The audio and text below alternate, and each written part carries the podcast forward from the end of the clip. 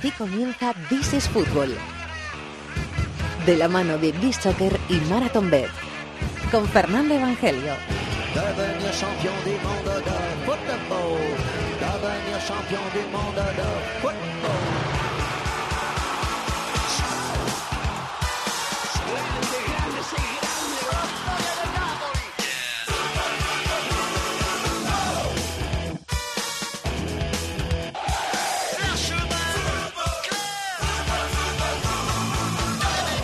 Bienvenidos al Rincón del Fútbol Internacional en la cadena COPE. This is Fútbol capítulo número 328 con las ligas europeas, con las ligas de Europa, llegando al final del trayecto y con todos los campeones, por no decir casi todos los campeones, ya decididos. Italia era la liga más eh, emocionante que teníamos, pero la Juve está a un pasito de ganarla otra vez por séptima vez consecutiva.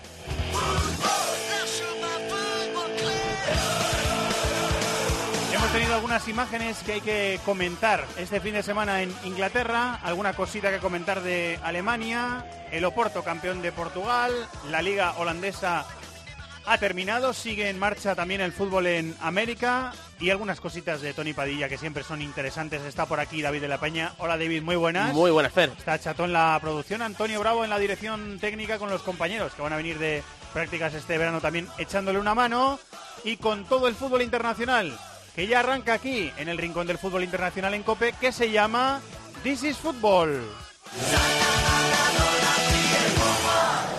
Es tiempo de juego. Es deporte, es entretenimiento. Hola, ¿cómo te llamas? Mateo. Estás de despedida de soltero, ¿no? Sí. ¿Y te han hecho así? Sí, sí. es Bueno, bien. Me han disfrazado esta mañana. Qué elegante, qué elegante. Es Paco González, Pepe Domingo Castaño y Manolo Lama. Eres tú. Eres Cope. La lista inteligente de This is Fútbol. Con This Soccer.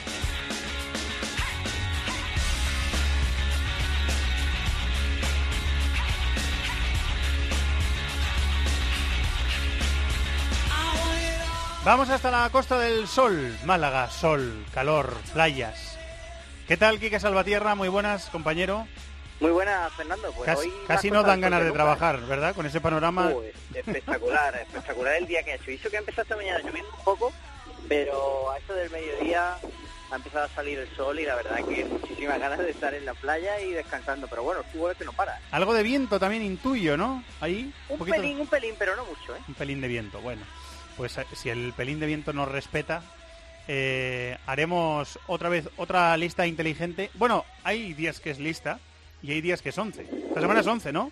Sí, esta semana es, Otra vez, 11, again. un poco para completar el de la semana pasada, que solo hicimos la ida de los de los mejores de la semifinal de la Champions y de la Europa League, y esta semana pues hemos decidido, oye, pues vamos a ver qué pasó en la ida y a ver cuántos son capaces de continuar en la vuelta, que también es importante bien. la regularidad. Ese reto está bien. Lo mezclamos la semana pasada, David. No hay muchos, Champions ¿eh? Europa también League. te lo, te lo tengo que decir, ¿eh? Que no hay muchos que repiten. No hay muchos que repiten, ¿eh? Anda.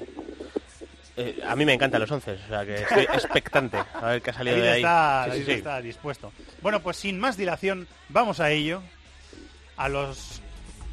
Los 11, no, el 11. El 11 de las semifinales de la UEFA Champions League combinado con el 11 de las eh, semifinales de la UEFA Europa League. Tenemos la final de la Europa League el próximo miércoles 16 en Lyon, eh, Atlético de Madrid, Olympique de Marsella, y la final de la Champions League en Kiev. Para allá irán los compañeros, compañeros desplazados, enviados desde especiales de esta casa, los técnicos y todos los compañeros que van a narrar ese Real Madrid-Liverpool. Así que, listo el cartel, vamos con el 11. Querido compañero. Eh, lo primero que cambia es el esquema. Si la semana pasada teníamos un 4-3-3, para esa semana nos ha quedado un 4-4-2. Así que parece que ese esquema de Valverde en el Barça se ha, se ha impuesto al, al 4-3-3. Y eso sí, uno de los pocos que se mantienen en el 11 es Oblak, que está en la portería. O Black, que está en la portería. A mí me sorprende un poco que, o sea, no tengo el recuerdo de que se exhibiera Oblak en comparación, por ejemplo, a lo que hizo Keylor Navas contra el Bayern, que le tiraron muchísimo. Entiendo que Exacto. evidentemente es Teniendo en cuenta que Sí. eh, unifica ida y vuelta, el Ah. error de Keylor en la ida y la gran actuación también de Oblak en la ida, al final ha marcado un poco la, la diferencia. Te Es lo que- digo porque a mí también me ha sorprendido. Claro, yo, yo es que creía aquí que creía Pensabas que era vuelta que solos, no, pensaba no, que era vuelta Ida solo. y vuelta, Ah, ida y vuelta, ida y entonces vuelta. no he dicho nada. Ida y vuelta, No he dicho vuelta, nada. Sí, sí. Es combinado por los dos. Por eso ha dicho Quique que le extrañaba que algunos no se mantenían. en Claro, el- claro, en claro. O Black en la portería, ¿quién tenemos en la línea defensiva de Pues cuatro? Tenemos una defensa de cuatro por la derecha. Como diría Antonio Ruiz, línea de cuatro en defensa. Línea de cuatro en defensa por la derecha Kimmich, por la izquierda Marcelo y la pareja de centrales del Atlético de Madrid, Godín y Jiménez. Los uruguayos. a los que Buena vamos a ver en el Mundial. Bu- hombre, y indiscutiblemente, ¿no? Yo creo que es Bueno, una Coates, de ha- las... Coates ha jugado... eh, sí, Sí, te entiendo, te pero entiendo ahora mismo- Tu cabeceo te lo Sí, sí, entiendo, ¿eh? sí, sí, sí. Que ha jugado partidos de la fase de clasificación. ahora mismo difícil. Sí, hombre, la, pareja es otra. Jiménez. sí, sí. Los dos centrales y la pareja de delanteros, yo creo que Tavares la tiene... vamos, crees es Cavani. Suárez van a Yo creo que sí, me la jugaría. Apostamos a Maratón apostamos, apostamos. Kimmich, Jiménez, refleja- Godín y Marcelo. Refleja la importancia que ha tenido la defensa del Atlético de Madrid en ese pase a la final. No, es que en el partido de ida fue una resistencia, vamos, heroica. Diría que 120 de los 180 fueron casi de dominio del, del Arsenal. Sí, sobre todo porque el primer tiempo, o sea, la primera vuelta, el primer partido, perdón, eh, fue fue un acoso constante. Luego en el segundo, en la vuelta sí que hubo mucha más eh, dividida. En la segunda parte me gustó. Lo vi en el campo, el partido, Sí. y en la segunda parte me encantó el Atleti. Sí, sí, me encantó. un gran partido. Me encantó, me gustó mucho. El Atleti y Diego Costa me pareció el animal que, que me parece siempre por televisión. Claro, y además es que eh, se notó muchísimo que en la ida no pudo jugar, porque ah, eh, es el típico jugador que en ese escenario le hubiese dado muchísimo al Atlético de Madrid. Se lesionó Koscielny en la primera parte Sí, y sí, sí. tuvo que, que de hecho se va a quedar sin mundial, Koscielny. O ¿Cómo, sea que... cómo lo hilamos? Sí, eh? sí. ¿Cómo lo hilamos? Sí. Aquí todo, ¿eh? ¿Centro del campo para quién? Pues el centro del campo tenemos eh, cuatro, Nainggolan, James y en las bandas Asensio y Payet. Nainggolan y James en el medio. Nainggolan y James, estoy apuntando. Un poco ofensivo para ser un 4-4-2, pero bueno, hemos visto a James Paye- un poco Payetti, más. ¿quién me has dicho? Payetti. Y Asensio. Ah, y Asensio. Payet y Asensio. Payet viene de hacer un gran partido con el, Sí. con el Bueno, Marsella. lleva haciendo una Europa, una Europa League espectacular Sí. y está acabando muy bien la, la temporada. En Liga, en Liga también está Sí, haciendo... no creo que le llegue para el capital. Mundial, ¿eh? en cualquier caso. No sé yo. Pues si apostase una yo- muy cerrada Sí. de Francia. Una Eso de las es. estrellas de la, de la Eurocopa. Sí, de yo si apostase diría que no va al Mundial, Payet, a pesar de estar Pues de acabando muy arriba Pues el- la temporada. Es que hay mucha competencia ahí. Sí, ¿eh? sí, sí, sí. Y, Eh, y yo creo que Tobán va a ir. Con- Tobán con viene Dembélé, yendo. ¿Qué decías, Quique? Digo que comparado con Dembélé, eh, la temporada deja claramente muy por delante a, a Payet. Sí, pero bueno, luego hay otros, yo creo que para, para jugar en esa posición, digamos, de extremo derecho, eh, entre Mbappé y Tobén, yo creo que, que se lo van a estar jugando. Vamos a ver Coman, que es un jugador que es del gusto de Samsi que suele entrar. Vamos a ver Martial, porque Martial Pues es otro jugador de buen nivel, claro. tío. Es que hay muchísimo nivel. Griezmann, Giroud... bueno, sí, sí. Hay, hay una competencia brutal. Mm. ¿Y quiénes son los dos puntas? Pues los dos puntas son Griezmann, que dio la asistencia del, del gol, y Benzema, con esos dos goles determinantes. Karim. Precisamente, en esta... Me ha sorprendido lo de Benzema, pero lo he estado Bueno, si lo dicen- revisando. si lo dicen los duendecillos- ¿eh? Indiscutible, ¿eh? Si lo dicen los duendecillos, por algo es. eh, a mí la verdad que viendo el partido de vuelta no me sorprende, ¿eh? o sea, jugó a altísimo nivel Benzema y, eh, curiosamente, dupla Gala que seguro 100% no va a estar en el Mundial, pero sería otra opción para, Es verdad. para Deschamps. Es verdad, es verdad. No, no va a ir Benzema. Y ya después de decir lo de que no le- el himno es muy bélico y tal, Sí. no sé qué, pues ya menos todavía. Sí, por si acaso. Bueno, pues este es el 4-4-2 de los duendecillos. Dales un abrazo a los duendecillos de mi parte, Quique. Se lo daré, se lo daré de tu parte. Y la semana que viene más. Gracias, compañero.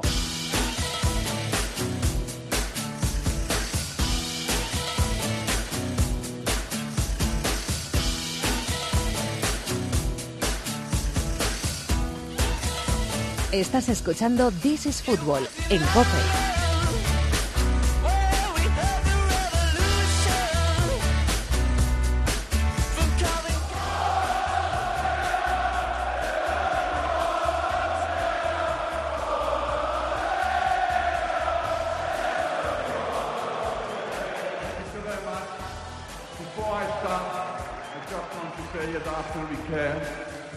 Would like to wish my fellow manager, Ferguson, well and very quickly. Just would like to finish by one simple word. I will miss you. Thank you all for being such an important, being such an important part of my life, and hope to see you soon. Well done. Bye bye. Remarkably well to keep that in. Score from uh, a starting position similar to that one, but on this occasion he's looked for Bergkamp, who looks for Vieira! Well, we thought they wouldn't settle for the draw. The first time it's happened for over 100 years.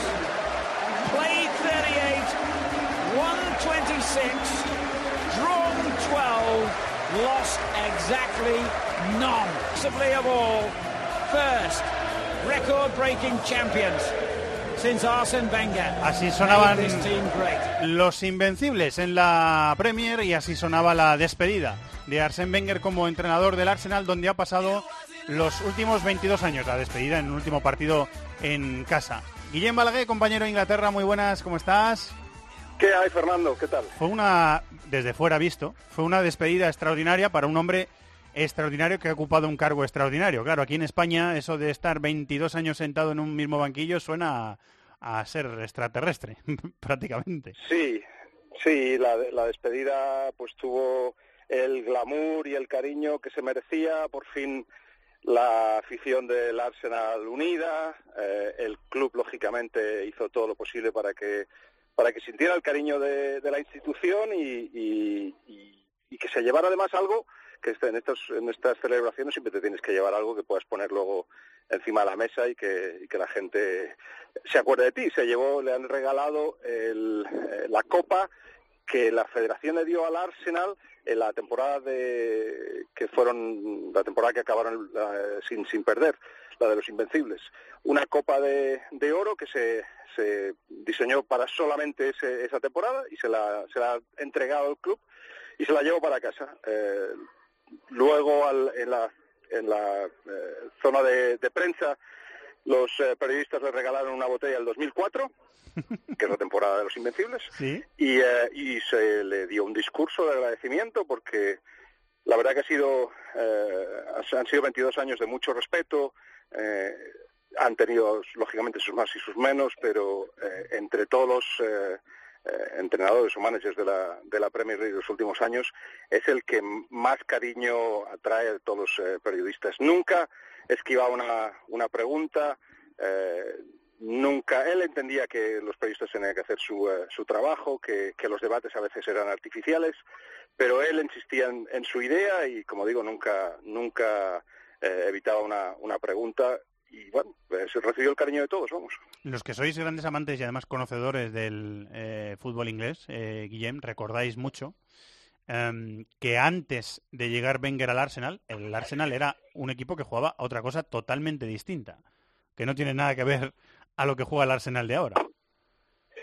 Sí, era, era otra cultura. La verdad es que eh, la historia de Arsene Wenger, eh, lógicamente, se explica eh, desde, desde sus cambios, pero en realidad es el, es el cambio del fútbol inglés lo que, lo, que, lo que le permitió entrar en esa cultura. Si no eh, hubiera estado preparados para ello, hubiera fracasado. Es verdad que era, yo creo, el segundo entrenador extranjero, el tercero.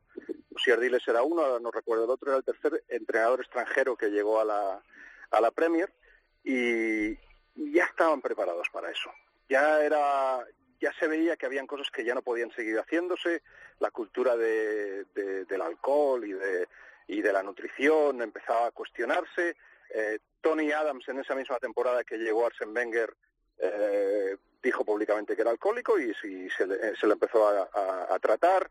En fin, eh, habían cosas que, que, no acaban de entenderse. Y lo curioso del caso es que 22 años después se siguen haciendo en, en determinados clubs o en determinados, eh, ¿qué te diría?, en determinadas ligas, cuando vas un poco más abajo se siguen manteniendo esas, esas costumbres. Pero, pero sí, estaba el fútbol inglés abierto a lo que propuso él y lo que propuso él es en, entrenamientos diferentes, con maniquís, de esto se ríe mucho Martin Kion y algunos otros de repente ponían maniquís y eh, decía, ¿esto, ¿esto qué hace aquí? Bueno, pues eh, era para preparar los partidos y lo que quería de los jugadores. Eh, lógicamente sacó el chocolate de la- del menú. Eh, eh, una cosa muy inteligente que hizo es que se traía especialistas de lo que quería decir. Si quería decirles a los jugadores no coméis bien, se traía un nutricionista. Si, quería decir a los jugadores no dormís bien o lo que fuera, se traía un experto, no lo decía él, delegaba, se escuchaban muchas voces. Ot- otra cosa que no era habitual, porque lo, lo normal es que el manager se ocupara de absolutamente todo. En fin, eh, sí, abrió la mente de, muchos, aunque la reacción al principio eh, fue de, y esto lo dice también Tony Adams, fue de, pero este, este de las gafitas, ¿quién es? Eh, estaba repasando ahora, Guillem, el equipo de los Invencibles, el de 2004. Es un equipo en el que estaba Patrick Vieira, estaba Denis Bergkamp, estaba Thierry Henry, eh, estaba Lauren, que ha pasado por este programa recientemente también hablando de, de su entrenador. ¿Marca ese equipo un poquito el estilo de, futbolista eh, que más le ha gustado a, a Wenger o el estilo de juego que más ha querido Wenger para, para su equipo? Yo creo que estaba enamorado de la defensa del Arsenal cuando llegó. Eh, él eh, entendía que, que, que hay una manera de jugar en Inglaterra eh, que tiene que ver con esa agresividad casi controlada, que tiene que ver con no esconderse, con personalidades fuertes. Eso siempre le ha encantado y lo ha necesitado. Ahora, lo que él es verdad que hizo es porque, por eso mismo que dices, porque a él le gusta, le gusta ver jugar al jugador, le gusta que, que sus equipos eh, tengan el balón, pues lo que hizo es cambiar a esos defensores y le dijo a Martin Kion, oye, que tú puedes pasar el balón. Y Martin Kion no se lo habían dicho nunca, porque lo que no se podía hacer era perder el balón. Pero, pero Wenger le decía, pero ¿por qué lo vas a perder? Si tú eres capaz de pasarlo, pues lo pasas. Bueno, pues eh, cambió de nuevo eh, el, rol del defensor y cuando empezó a tener un poco de dinero y cuando empezó a tener posibilidades de fichar, pues efectivamente se fue a Europa eh, y se fue a fichar jugadores que no que no venían a Inglaterra, que no estaban formaban parte de objetivos de, los Manchester United y compañía.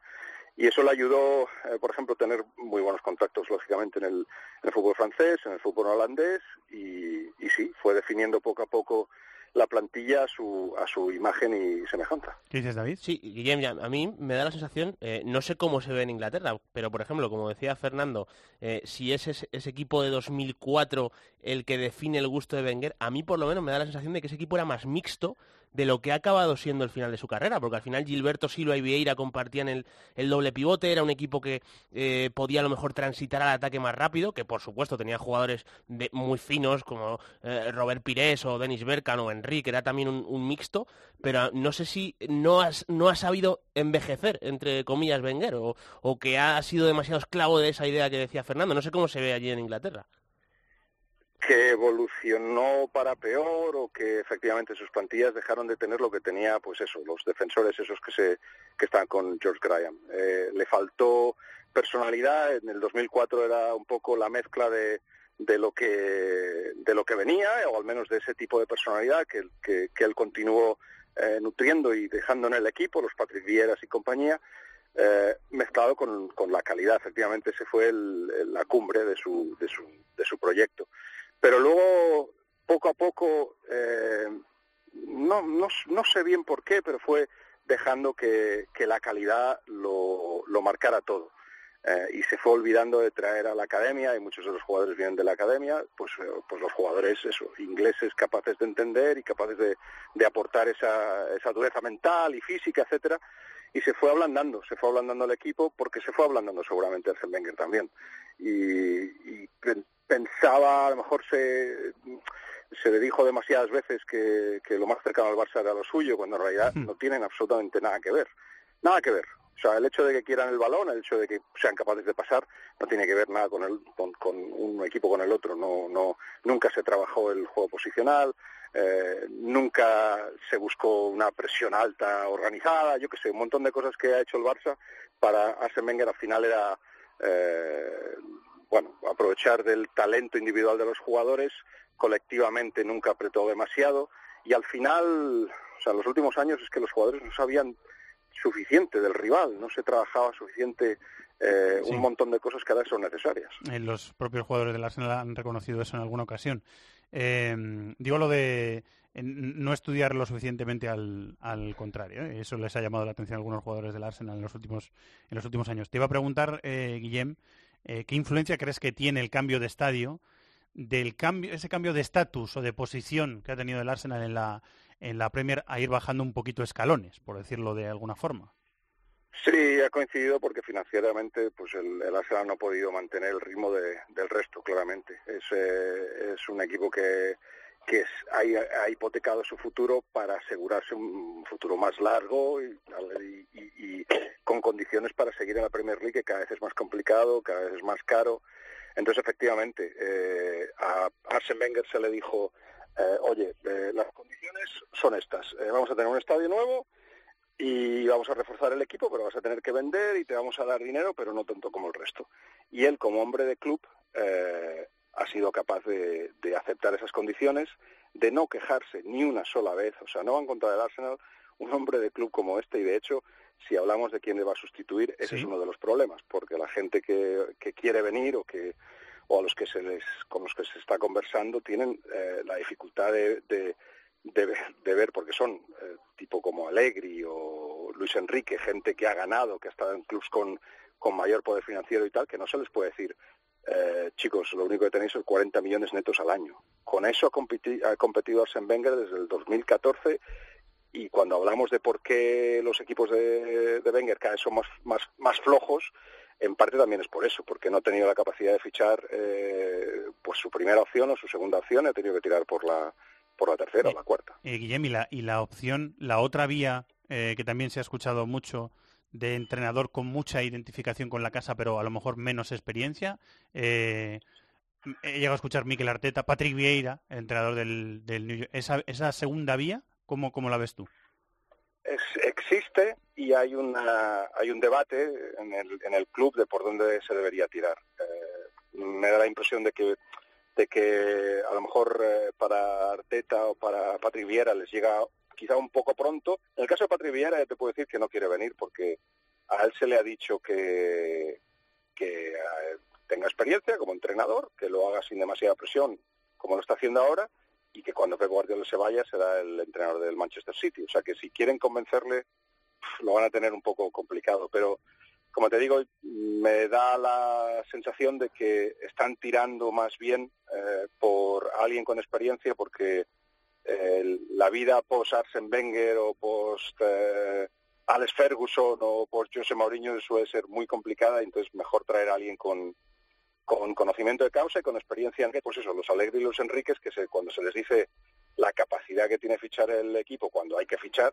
pues se echan un poco atrás, claro. Eh, la última, Guillem, que sé que te tienes que marchar. Eh, él, él, mismo ha reconocido, Wenger eh, ha reconocido que él, él, quería seguir. O sea, ha sido una, de, una, decisión del club. En eso no tenemos dudas, ¿no?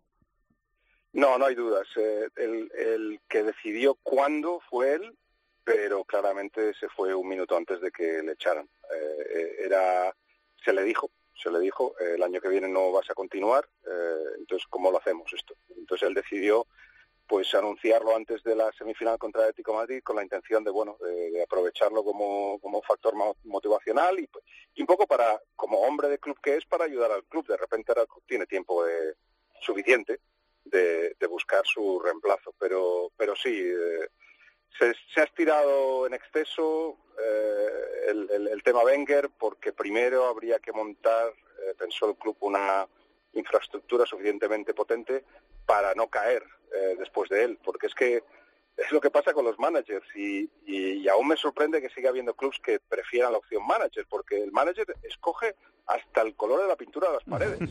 Y en el momento en que se va, ¿quién, ¿y eso quién lo decide? Pues, pues no sé, entonces habrá que montar departamentos para, para poner el color de, la, de las paredes y de todo lo demás que, que tienen que hacer. Claro. Que son muchas cosas. Eh, que son muchas cosas. Bueno, veremos eh, la época del postbenguerismo en el, en el Arsenal, que no va a ser fácil. Él lo dijo sobre otro tema en su alocución al estadio cuando se marchó. No va a ser fácil, pues el postbenguerismo en el Arsenal tampoco va a ser fácil. Eh, Guillén, como siempre, es un placer. Muchas gracias. ¿eh? Igualmente, hasta luego. Un abrazo. Chao.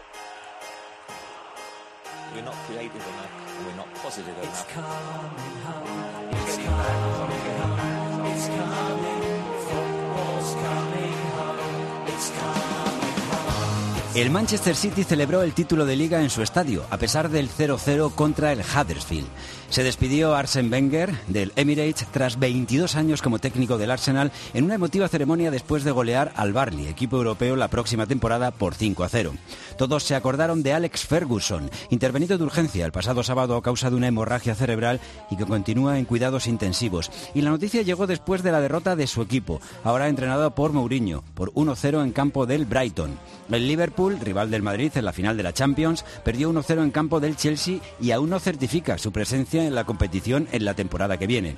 Descendió a segunda el Stoke. El West Brom sigue agarrado a las remotas opciones que tiene de salvarse tras ganar en el último suspiro 1-0 al Tottenham, que aún no tiene asegurada la Champions. Y este martes tendremos un dramático Swansea-Southampton luchando por la permanencia. El próximo fin de semana terminará la Premier. Lo contaremos también en tiempo de juego. Manchester, compañero Dani Gil, muy buenas, ¿cómo estás?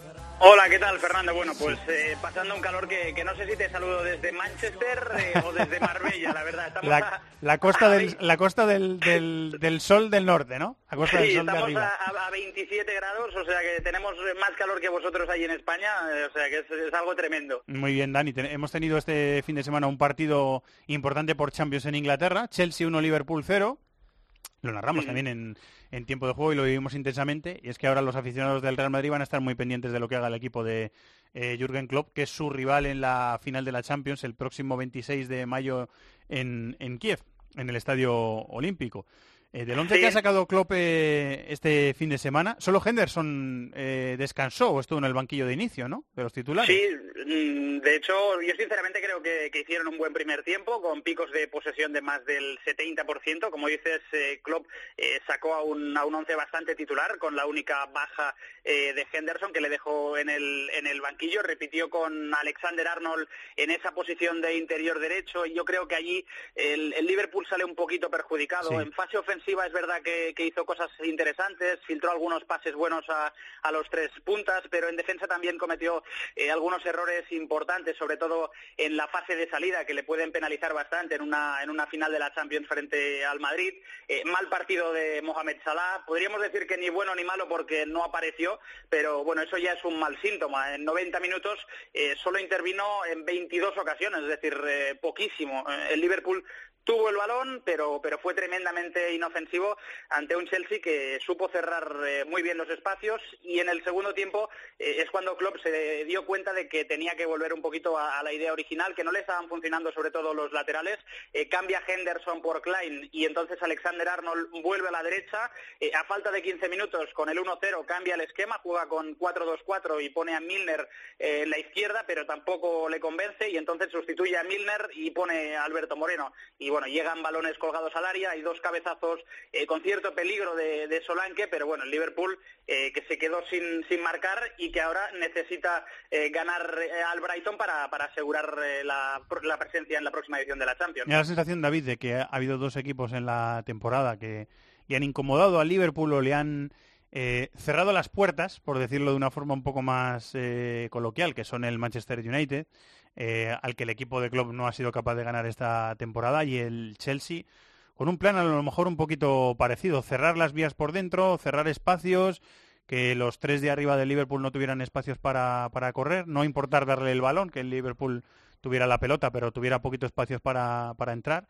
Y le ha salido bien a Conte. Le salió bien a Mourinho y le ha salido bien a Conte. Claro, yo no me imagino al Madrid No, haciendo eso. yo tampoco. Pero, pero ese es el plan que le ha un poquito cortocircuitado al equipo de Sí, club. yo tampoco además porque hay un matiz importante que es que por ejemplo ayer el Chelsea eh, tiene a Kanté y a Sí. el 11. Al final el Madrid a lo mejor tiene un jugador de Bueno, ese perfil. Kanté hizo un gran partido, de un hecho, yo partidazo. creo, ¿eh? O sea, yo eh, en la primera parte, eh, en esas fases en las que el Liverpool no tenía pelota en campo rival y sí tenía opción de transición, hizo dos o tres robos Kanté corriendo hacia detrás que me imagino un papel muy parecido para Casemiro y encima en un escenario de partido donde la pelota va a ser, yo creo, más tiempo del Real Madrid. O sea, el Real Madrid se parece más al Manchester City que al Manchester United. Y eso, mirando a Kiev, no es, eh, no es bueno, porque el Liverpool juega mejor eh, contra un rival que está más abierto y, a- y al que le puede atacar los espacios. O sea que, que bueno, eh, Zidane, por supuesto que tomará nota. ¿Qué ibas a decir, Dani?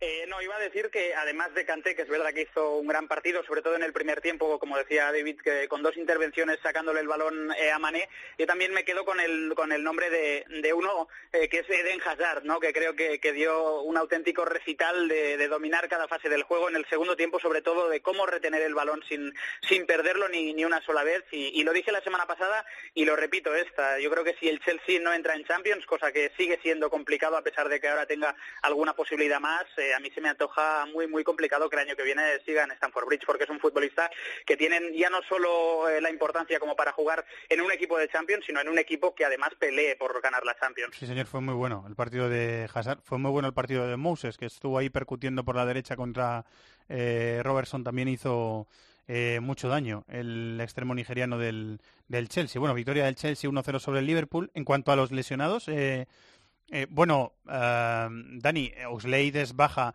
para lo que queda de temporada, el central Matip también. Lo que pasa es que yo creo que el resto de tocados eh, parece que van a llegar, ¿no? Se van a recuperar, esa es la pinta que, que, que tiene. Emre Sí, Layana...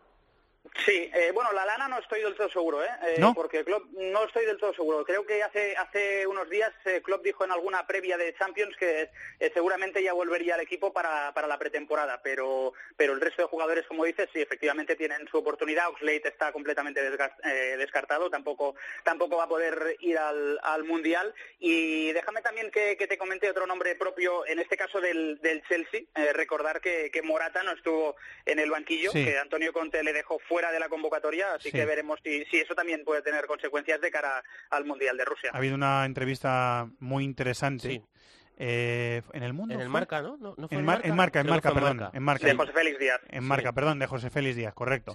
Que disculpe José Félix Díaz, que no, no, no lo recordaba bien. Eh, donde ha relatado también Morata los problemas, el suplicio de los problemas de espalda, las lesiones y, y un dolor que le está acompañando Sí, continuamente. y además, bueno, eh, quien tenga un ratito que la busque y se la lea, porque es muy interesante. Yo no la he podido leer entera todo todavía, Pues es muy interesante todo lo que cuenta y él dice que, bueno, eh, es un dolor eh, de espalda como, un, como el nervio ciático, ese, ese dolor eh, que él se fue a pinchar a Alemania varias veces para intentar eh, seguir jugando y él se lamenta de no haber parado eh, porque evidentemente ahora ve que no está jugando, ve que el Mundial pues está, mm, está lejos para él la esquina, o sea, sí. y, que, y que yo creo que tiene tres por delante y es, y es evidentemente duro para un Morata que hace un año apuntaba a ser titular. Y otro nombre del Liverpool que es Nathaniel Klein, que fue titular y yo no sé si va a llegar a la final de Champions como titular, porque yo coincido con Dani, eh, Alexander Arnold no me termina de dar confianza, sobre todo en una final Duelos de Champions. defensivos, ¿no? Y si no, yo veo a Joe Gómez, pero si está bien Klein, yo imagino que sería puede ser el titular. Gómez será el otro tocado, que yo creo Sí. que también va a llegar, ¿eh? O sea que, bueno, vamos a seguir la actualidad del, del Liverpool los- estos últimos días antes de la final de Kiev. Estábamos hablando antes, Dani, de un entrenador eh, legendario, eh, que es Wenger. Hemos escuchado a Wenger acordarse de Alex Ferguson. ¿Cómo está Alex Ferguson? Siguen en cuidados intensivos, ¿verdad? En el hospital de Manchester donde, donde le operaron el sábado, ¿verdad? Sí, la verdad es que no, no hay muchas más eh, novedades al respecto. Ya lo dijimos eh, el pasado sábado en el partidazo, que había sufrido esa hemorragia cerebral, había sido intervenido con éxito, pero bueno, que necesitaba de, cuidados eh, intensivos. El pronóstico es reservado.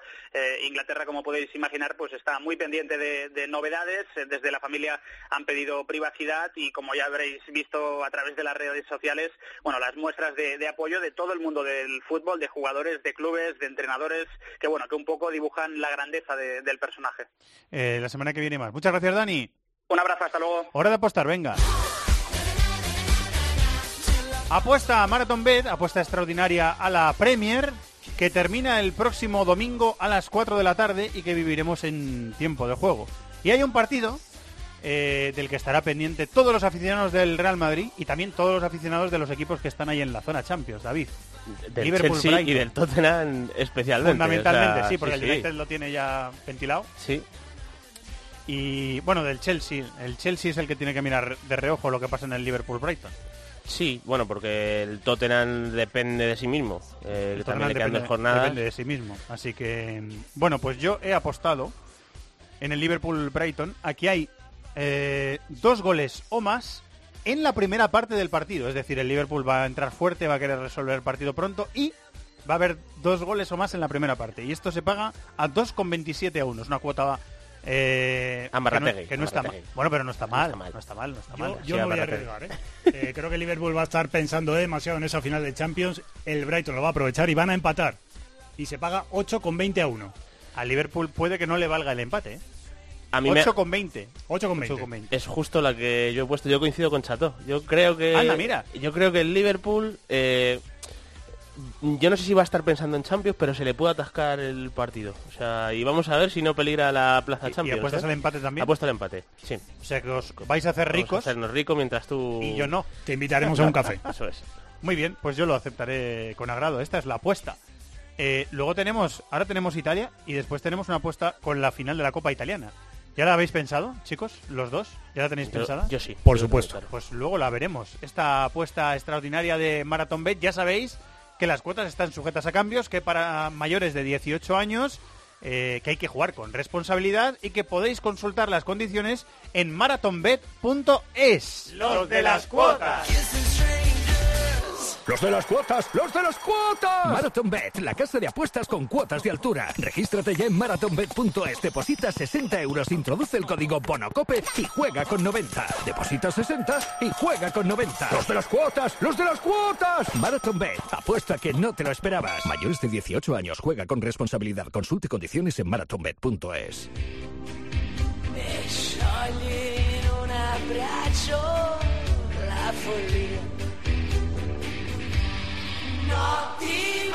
Es cuestión de un punto. Con un punto la Juve podrá festejar su séptimo scudetto consecutivo, poniendo fin al sueño del Nápoles de recuperar el trono casi tres décadas después. Este fin de semana, la Juve ganó 3-1 al Bolonia y el Nápoles empató a 2 en su campo contra el Torino. Así que a falta de seis partidos, la distancia entre primero y segundo es de seis puntos. Tras jugar la final de Copa contra el Milán entre semana, la Juve terminará su exigente semana en campo de la Roma y podría hacerlo con un doblete en el bolsillo. Mientras, la Roma está cerca de asegurar su presencia en Champions, con sus cuatro puntos de ventaja sobre el Inter, tras imponerse ambos a sus rivales. La Roma 0-1 al Cagliari y el Inter 0-4 al Udinese. El Inter esperará el fallo de la Lazio, que empató a uno en casa contra el Atalanta. Sigue habiendo pelea por la Europa League y por abajo Benevento y Elas Verona ya están descendidos y falta una plaza de descenso para cinco aspirantes. Ahora mismo la ocupa el Cagliari, pero están aún en riesgo Udinese, Crotone, Chievo y Spal. escono i ragazzi e siamo noi. Notti magiche. Esta es la película de la jornada en Italia, con la voz aterciopelada de Roberto Pablo. Y hay, David, pues tres cositas básicamente que repasar esta semana en Italia. Sí, bueno, una de ellas es que pues eh, ya Un está pu- un decidido. puntito, ¿no? un O sea, puntito. Sí, eh, Puntito para ser matemático. matemático, sí, porque aún perdiendo la Juve los dos partidos que le quedan, pues imagínate a nivel de golaveras. Eh, tendría- 16 goles de diferencia para sí. la Juve, porque se va al particular en Italia y como el particular está Está empatado, empatado, exactamente. Pues eh, son 16 goles de diferencia, que eso parecen insalvables en dos jornadas. Parecen insalvables, insalvables en cuatro En cuatro jornadas. Pues, o sea, pues imagínate en dos. Bueno, Así que la Juve eh, le, ha- le ha costado a la Juve. Este es el año, a lo mejor de los siete eh, seguidos, que va a ser su séptimo título consecutivo, igual el que más... Porque hay, ha habido un año en el que empezó, hizo muy mala primera vuelta, estuvo muy abajo, luego se rehizo. Pero yo creo que de estar hasta el final tan, tan, con tanta duda... Yo creo que el primer año de Conte, no, sé si ser. el Milan está, o sea, le cuesta a la Juve al final eh, la acaba ganando, pero no con tanta solvencia como ha sido lo- eh, la tónica en eh, la última etapa de Conte y lo que lleva de Allegri. En ese sentido sí que muy parecido a lo que ocurrió, yo creo, eh, estoy hablando de memoria, pero me parece que en ese primer año el Milan, creo incluso que todavía están Ibrahimovic y Thiago Silva y, y el Milan le pelea ahí la liga a la Juve. Eh, pero lo que ha hecho el Nápoles evidentemente tiene muchísimo mérito, aunque Di Laurentiis eh, dejase caer pues que esperaba más. Sí, bueno, siempre lo dejan. Sí, pero bueno, Sarri yo creo que ha estado bien eh, después del empate contra el Torino. Ya empieza un poquito las piernas al equipo a final de temporada, ¿no? Es que- ser. Y anímicamente... Vamos a ver, la Juve tiene más calidad en sus jugadores top, yo creo que ahí marca la diferencia. Más plantilla. Y luego, sobre todo eso, tiene más plantilla. O sea, la- el Nápoles eh, es que tiene un once fijo y luego tiene eh, alguna variación, la que más a lo mejor es Zielinski por Hamsik, eh, cosas muy puntuales, Diabara que a veces entra por Jorginho, la lesión de Gulan que ha obligado a ser titular a Mario Rui, pero en líneas generales es que son 11 jugadores eh, titulares y luego algunas variaciones muy simbólicas. Milik, que quizás hubiese jugado más, solo se ha recuperado en el tramo final de la temporada, o sea que a nivel de plantilla yo creo que sí, estoy totalmente de acuerdo y ha pesado. Son seis puntos de ventaja y ahora es eh, Roma Juve y Juve Las Verona, lo que tiene la Juve que el Las Verona acaba de descender. O sea que es que lo tiene lo tiene lo tiene hecho. Va a ser va a Sí. ser muy bonito, pero un poco descafeinado ese Roma Juve, ¿no? Bueno, descafeinado por el lado de la Juve, porque, Claro, yo porque, creo- porque iba al otro lado. Sí, la, la lucha por la Champions yo creo que está muy bonita. Está o sea, preciosa, sí, Está, está muy bonita. Eh, la Roma, ahora mismo, para situarlo, es tercera, tiene 73 puntos. Eh, la Lazio es cuarta, tiene 71 puntos. Y el Inter es quinto y tiene 69 puntos. Y mira, lo que le queda a la Roma, eh, con 73 puntos, le quedan Roma, Juve y Sassuolo-Roma. A la Lazio, que está dos puntos por debajo, le que queda... Sassuolo ya está ya no tiene nada que hacer. No, está en ¿Está mitad salvado? de tabla, sí, está en mitad de tabla sin opción de, de bajar ni de ir a Europa. Eh, la Lazio tiene que visitar al Crotone, que sí que se va a estar jugando el descenso, o sea, es una visita complicada para la Lazio. Y en la última jornada, partidazo tremendo, Lazio-Inter, que vamos a ver si nos están jugando... Buah, ese eh, partido va a ser eh, brutal. sí, partido muy bonito. Y luego el Inter tiene al Sassuolo en casa, precisamente, en la siguiente jornada, y luego visita a la Lazio. Veremos si no está por encima de la Lazio en esa última jornada. Lo digo por si pincha la Lazio en campo del Crotone. O sea que el Inter, que después podría de, valerle el empate en el caso sí, de después de, la victoria en campo de Udinese, ganó además bien el Inter, hizo un buen partido junto a, a, a Brozovic, Borja Valero y Rafinha en medio campo, que no suele ser habitual, y jugó bastante bien el equipo. Hay que decir que Udinese está eh, o sea, en, la, en una racha horrible. Horrorosa, sí, sí. sí, que acabó eh, destituyendo a Máximo Odo. Eh, está ahora en el banquillo Igor Tudor, aquel central croata ex de la Juve. Y es que la racha de, Udinese es tremenda. El último partido que ha ganado ha sido el 28 de enero y desde entonces dos empates y todo lo demás derrotas. Después de haber hecho una muy buena primera vuelta de Udinese. O sea que Udinese igual acaba bajando. Eh, Lazio e Inter empataron a cero el partido de la primera vuelta, o sea, si, si acabaran empate a puntos, ahora mismo está más cinco el Lazio en diferencia de goles. Sí. O sea, es que está... Está muy igualado. Ese partido, ese, ese ¿eh? partido es uno de los que hay que marcarse ahí para ver eh, en, en un par de semanas. Que serán todos los partidos, imagino, a la misma hora, porque será la última Sí, por lo jornada. menos los que tengan objetivos eh, comunes. Eh, no lo sé exactamente el, el horario, pero yo imagino que los que, que, que puede haber variación. sí. Suele ser domingo en Italia la última Sí, jornada. sí, sí. Igual que en Inglaterra, que suele ser domingo también. Que va a ser la, la semana que Mm. viene. Ah, y tenemos, bueno, por abajo Benevento y Verona descendidos. Y luego hay una plaza. Hay cinco aspirantes, Sí, ¿eh? lo sí, decía sí, Roberto. sí. Cinco aspirantes. Están la Spal 35, Kievo 34, Crotone 34, Dinese 34. Que decías tú que estaba muy mal. Y el Cagliari con 33. A mí, a mí, si me preguntas ahora mismo, baja Udinese. Udinese, es que son, por una- sensaciones, son ¿no? unas sensaciones horribles. O sea, es verdad que luego tiene, seguramente, de los cinco que están entrando en, en la pelea por no bajar, es el que mejor equipo tiene. Pero por dinámica, fatal. Y este miércoles en el Olímpico de Roma, que son las finales de Copa en Italia en el Olímpico de Roma, tenemos un Milan Juve, que fue la Supercopa, ¿verdad? Sí, fue la Supercopa. Fue la Supercopa, Sí, sí. se han enfrentado en Liga también. Eh, es una final bonita. Sí, es una final bonita. eh, es la final de hace dos temporadas que ganó la Juventus 1-0 en la prórroga.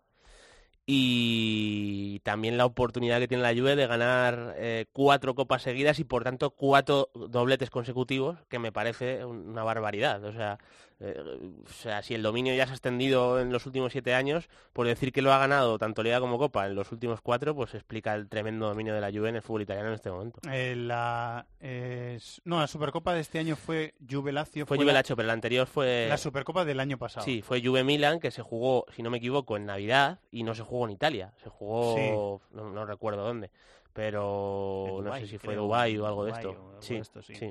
Y este año ha ganado los dos partidos la Juve. Sí. Lo estaba mirando. Sí, sí. Y los ha ganado 0-2 y 3-1. Los ha ganado los dos la, la Juve. eh, que está, volvi- está volviendo... Bueno, Do- Douglas Costa está siendo bastante importante, ¿no? Para Allegri en el Sí, tramo a final. mí me está pareciendo el jugador más desequilibrante de la Juve en estos últimos partidos.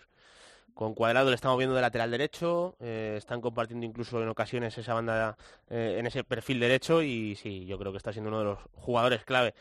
En cualquier caso, pues lo que hemos dicho antes, es que si no es Douglas Costa, al final tienes Dybala, tienes Higuaín, tienes Mandzukic, tienes Pjanic, eh, al final se está marcando esa diferencia que veremos la tendencia si cambia o no en los años que vienen. No lo parece, ¿eh? No lo parece, no, No lo parece. No lo parece. Eh, pero hay buenos equipos en Italia, se está jugando bien en Italia, la liga está... Sí, la liga muy, muy Goza de buena salud. Vamos a ver la Roma con Monchi, que evidentemente unas semifinales de Champions le van a dar cierto colchón económico si- y Monchi sabe moverse muy bien en el mercado, a ver si da ese salto de calidad de cara a la próxima temporada. El Milan, que eh, ha hecho una gran inversión, pero no ha terminado de ser lo que se pretendía en verano. El Inter, que yo creo que sí que ha fichado bien, pero no ha tenido el rendimiento constante. Vamos a ver, lo de siempre. Por calidad parece difícil que se cambie esa tendencia. El miércoles Juve Milan, final de Copa. Este es el partido, este es el otro partido al que vamos a apostar en este programa. Con los amigos de Marathon Bet apuesta al Juve Milan, final de Copa en el Olímpico próximo miércoles. Chato, escucha atentamente. Lo tengo. Do- lo tengo. 2-1, resultado final del partido. Muy en los bien. 90 minutos, ¿eh? Se paga 8,61. Aquí, aquí has, eh, antes eh, atrás y ahora ya Ahora al ya ataque, ¿no? al ata- Ahí, al ataque. En la segunda parte, en la segunda parte hay, que ir al ataque. Hay Sí, que ir al ataque. Yo te cuento que yo me he ido a que la Juve gana en los dos tiempos. Anda. Y eso se paga 5,51. Confío Bueno, mucho en la Juve. Eso está bien, sí. ¿Y David? Yo más conservador. Yo digo que va a haber prórroga, que se paga a 3,46. Y ahora os toca a vosotras. A vosotras y a vosotros. Cuotas sujetas a cambios, siempre lo decimos, para mayores de 18 años. Juega con responsabilidad y consulta condiciones en marathonbet.es. Los de las cuotas. Los de las cuotas, los de las cuotas. Marathon Bet, la casa de apuestas con cuotas de altura. Regístrate ya en marathonbet.es, deposita 60 euros, introduce el código BONOCOPE y juega con 90. Deposita 60 y juega con 90. Los de las cuotas, los de las cuotas. Marathon Bet, apuesta que no te lo esperabas. Mayores de 18 años, juega con responsabilidad. Consulte condiciones en marathonbet.es. Unsere Eltern sind schuld, sie haben uns in diese Welt entlassen, voller Angst, Hass, Lady Gagas und Massen von Queda una jornada para terminar la liga en Alemania y el máximo interés se centra en saber qué equipo con palmarés se irá a segunda división. Parece que esta vez puede tocarle al histórico Hamburgo, que lleva coqueteando con el descenso en las últimas siete temporadas. En descenso directo ahora mismo tendrá que ganar el sábado al Mönchengladbach y esperar que el Wolfsburgo pierda en casa con el Colonia, ya descendido. Mientras, el Maguncia está salvado y el Friburgo lo tiene que certificar aún. Por arriba Salke tiene asegurada la Champions, el Dortmund casi, y la plaza que queda se la disputarán Hoffenheim, Leverkusen y Leipzig. También habrá que estar pendientes de la lucha por la séptima plaza, que podrá dar acceso a la Europa League, y que ahora mismo ocupan el Eintracht, finalista también de Copa. Creo que está a punto de viajar, así que le quitamos poco tiempo a nuestro compañero de marca Alberto Rubio. Hola Alberto, muy buenas. Hola, muy buenas, Fernando, ¿cómo estáis? Leemos ¿eh? el sensacional trabajo que estás haciendo estos días en Portugal, o sea que lo seguimos leyendo, ¿eh? Y luego Bueno, yo lo, lo agradezco, la verdad que ha sido muy emotivo cubrir una liga de alguien que tiene tantos títulos como Iker Casillas, pero que sea su primera liga en el extranjero y con el Porto, yo creo que es algo distinto y se le notaba bastante emocionado. Luego escuchamos y hablamos del Oporto y escuchamos también a Iker Casillas en el Cibercafé. Eh, ahora estamos con Alemania, Alberto. ¿Me querías contar la historia eh, rápidamente eh, de un chico juvenil al que bajaron del autobús de su equipo y le dijeron, venga, que tienes que irte a jugar con el primer equipo? ¿Y qué ha pasado con él? Sí, yo creo que una de esas historias que las vemos en películas de Hollywood e igual no nos la creemos, ¿no? Decimos, menuda eh, fantasmada, pues eh, vote en Susi Riedel, que es como le apodan eh, Bakú, eh, mediocampista de origen Bakú se congoleño. llama. Bakú. Sí, Bakú, sí, eh, mediocampista de, de origen congoleño pero de nacionalidad alemana, internacional sub-18 y sub-19. Le pasó eso que tú apuntabas, eh, Fernando, se iba a jugar con el filial del Mainz, eh, pararon en una gasolinera, de repente el primer equipo se dio cuenta que andaba corto de efectivos, le dejaron allí con las botas, la, la elástica y su y su ropa para cambiarse, fueron a recogerle en un coche para el Opel Arena, titular y gol en su primer partido como titular, porque sí ya había debutado en, en Bundesliga para hacer el 3-0 contra el Leipzig y resulta que esta semana vuelve a jugar y le marca a ni más ni menos que al Borussia Dortmund, victoria también del Mainz 1-2, que se ha salvado gracias a los goles de este chico de Bakú. Sí, señor, está salvado el equipo, decimocuarto y ya salvado en las últimas jornadas gracias a un chico desconocido, un chico muy joven. Eh, simplemente, Albert, si tuvieras que apostar en Marathon Bet a quién baja y quién va a promoción en la última jornada en Alemania, está fácil, pero ¿por quién apuestas? Sí, eh, Hamburgo descenso directo porque juega contra el Gladbach, que podría incluso aspirar a entrar a Europa. Y Wolfsburgo yo creo que va a ganar, pero no sé si le va a dar para evitar esa promoción de descenso. Así que Hamburgo descenso directo, Wolfsburgo promoción de descenso. Buen viaje de vuelta, compañero. Muchas gracias. Muchísimas gracias. Un abrazo. Un abrazo, David. Eh, me decías que te ha tocado comentar en, Justo. en Movistar Plus los partidos de... Qué casualidad, Sí, los partidos de este el- chico. El Dortmund Mainz el, el sábado y pues bueno, eh, un centrocampista con mucho recorrido, eh, juega el Mainz normalmente un 4-3-3 y los dos interiores que tiene son de mucho ida y vuelta. El otro día jugó Y este chico junto interior. a medio campo y juega como interior exactamente al lado de eh, Bamin, el costamarfileño, que es otro Sí. jugador también muy físico, y el Dortmund que el otro día, fíjate, jugó con Babel, Royce y Götze en el medio campo, pues sufrieron una barbaridad con, con estos dos, tanto recorrido, muy potentes, y bueno, eh, es una historia curiosísima, Sí, es muy y curiosa. que encima es, es que el Mainz le ha ganado la pasada semana 3-0 al Leipzig, que es verdad que el Leipzig está muy mal, pero hay que ganar a un equipo que tiene tanta calidad en el 11, y Sí. 1-2 al Dortmund, o sea,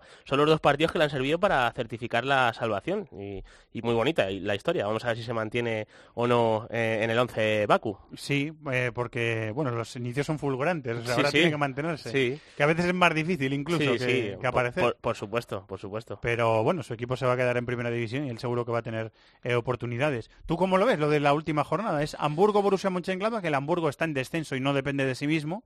Tiene que ganar y esperar a que Wolfsburgo pierda, porque empatando el Wolfsburgo tampoco le valdría. Tiene que perder eh, el Wolfsburgo en casa con el Colonia, que ya está descendido. Es- o sea, es- tiene una pinta de estar ya Esta vez, ventilado. eh, de verdad, si se libra esta vez el Hamburgo, o sea...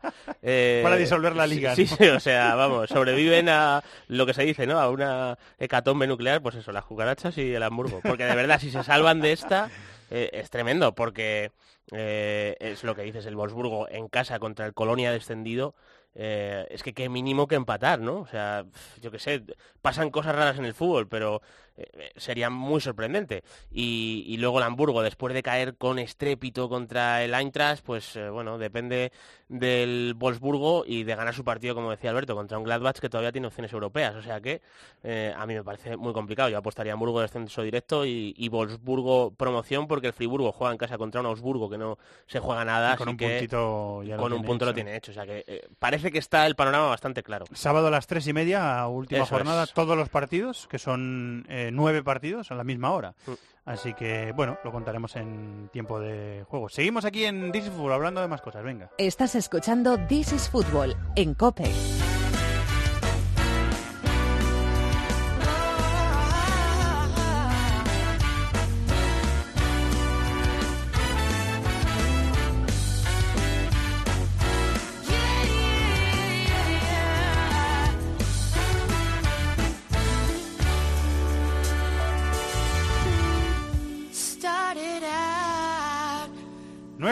Cibercafé que tiene dos temas eh, principales, que es Liga Portuguesa y Liga Holandesa, que a veces los tratamos en este programa.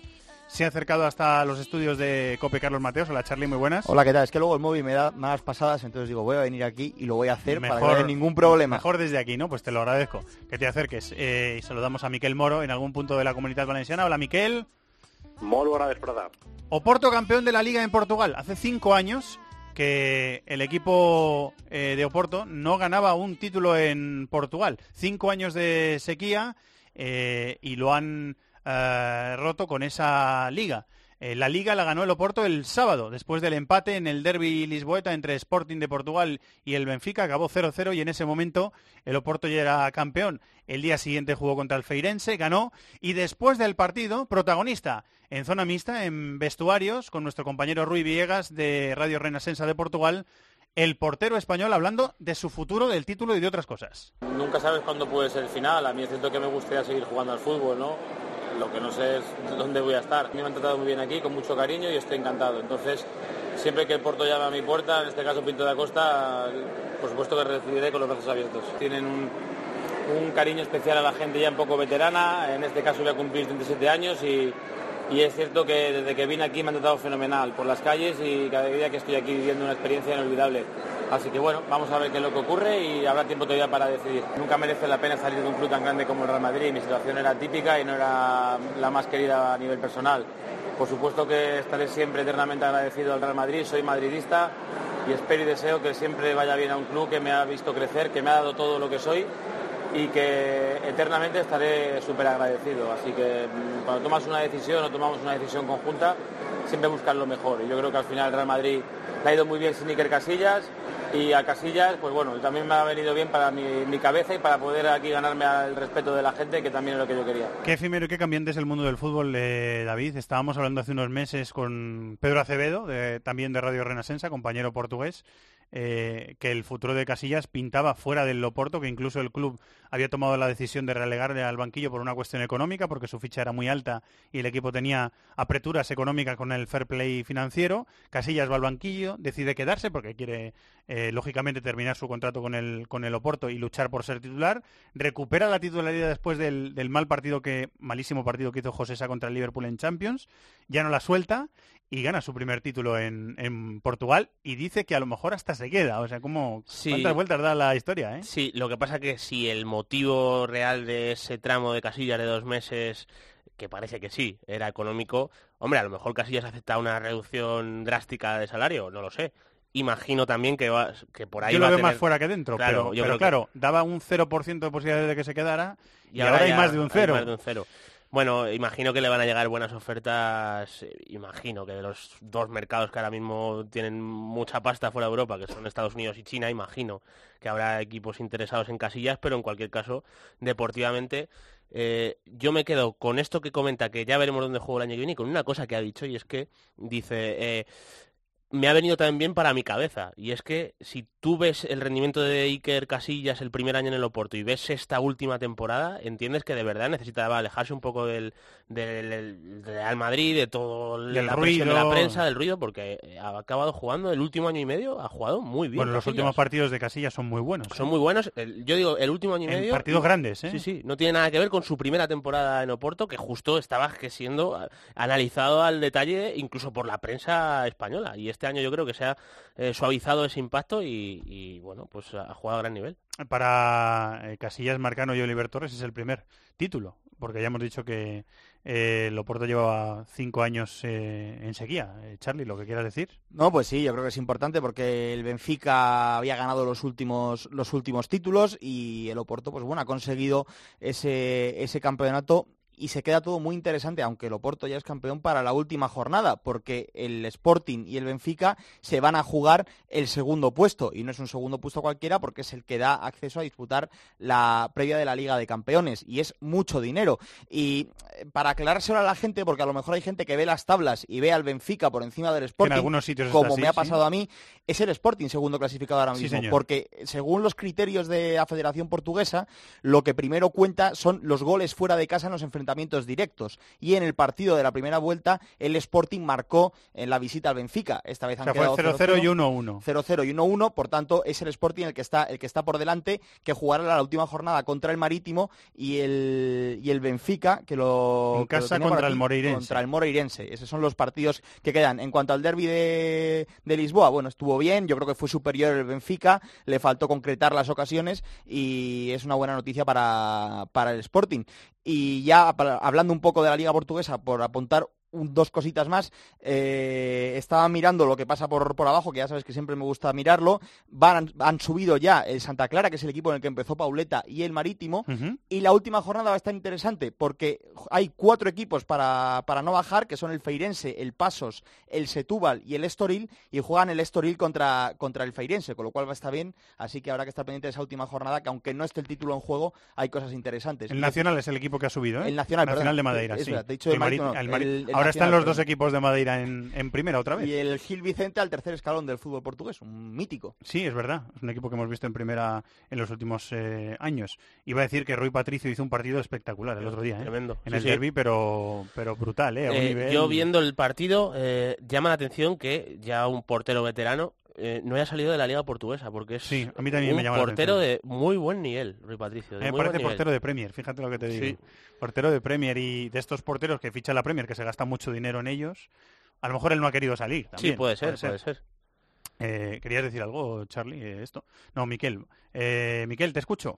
Eh, la, la verdad es que de Casillas creo que lo habéis explicado todo muy bien. Eh, va a ser bonito para su carrera el eso, el, acabar esta temporada, porque seguramente, bueno, se la va a acabar con un título, eh, después de una situación que a, a otro nivel le podría ser paralelo a la que pasó por el Real Madrid, en cuanto a que tuvo una etapa en el banquillo, no, no parecían saber muy bien qué hacer con él.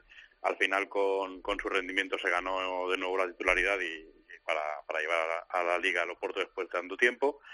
Y luego, por el partido por el que se decidió el título, el empate entre Sporting y Benfica, eh, muy buen partido de Rui Patricio, que fue el principal valedor de, Sí, de ese punto inútil para, para los dos y que lo tiene hecho con el Nápoles, parece. Se marchará Reina Buen al apunte. norte Buen apunte. y, Pues mira, y Rui saldrá. Patricio, Pues muy buen parece- portero. Y ojo Grimaldo que también suena, ¿eh? Exacto, no, es que Grimaldo ha hecho un temporadón también, pero bestial, ¿eh? En el lateral izquierdo de del ese Benfica. partido, de ese partido te pones a leer crónicas y parecía la despedida de un montón de jugadores que, bueno, que llama la atención. Eh, algunos de ellos ya hemos hablado, William Carballo parece que lo de la Premier, si no será un lado será otro, pero se marchará para allá. Everton he leído yo esta mañana, si no me equivoco. Eh, Gelson también, otro jugador que, que en jornadas de Champions también hemos hablado de él alguna temporada. Son carillos, ¿eh? William Carvalho y Gelson, o sea que va a ganar dinero el y más si llega a la Premier. Y más, y más todavía. van a pedir el un oro y el atracazo, moro. vamos. Y decían Es interesante porque son jugadores de los que solemos hablar a lo largo del año varias veces y luego ves que llegan equipos de ese tronío y, y bueno, ves, ves hasta dónde puede llegar el rendimiento que apuntan en, en torneos, digamos, menos exigentes. Decían que Jason sonaba para el United, como el United se gaste, como dicen, se va a gastar 90 millones de euros en fichar a Milinkovic Savic, no creo yo que le salga tampoco barato a Martins No, no. y van a tener que hacer un buen desembolso. ¿eh? año- Yo creo que quiere venderlo por unos 70 millones de euros al Sporting. Vamos a ver si lo consiguen o si no lo consiguen. Lo que está claro es que ahora mismo 70 millones no es tanto como a- era hace 5. Vaya talegazo, un poco... Yo creo, pues eh, acierta, el- acierta el Nápoles con lo de Rui Patricio. ¿eh? Reina ha venido Sí. jugando muy bien, pero sería un fichajazo. Sí, sí, Reina que dicen que se va fichaje. al Milan, Al Milan. y vamos a ver dónde acaba Donnarumma. Dicen que al PSG, vamos a ver. Que baile, ¿eh? de- Sí, de- sí. Eh, bueno, termino que tengo poco tiempo. Eh, de- a puntitos que me queráis decir. La Liga Holandesa ha terminado ya. Bueno, ha terminado la Liga regular. Los 34 partidos. PSV campeón, ya lo es desde hace algunas jornadas. El Ajax jugará las previas de Champions. AZ y Feyenoord jugarán la Europa League.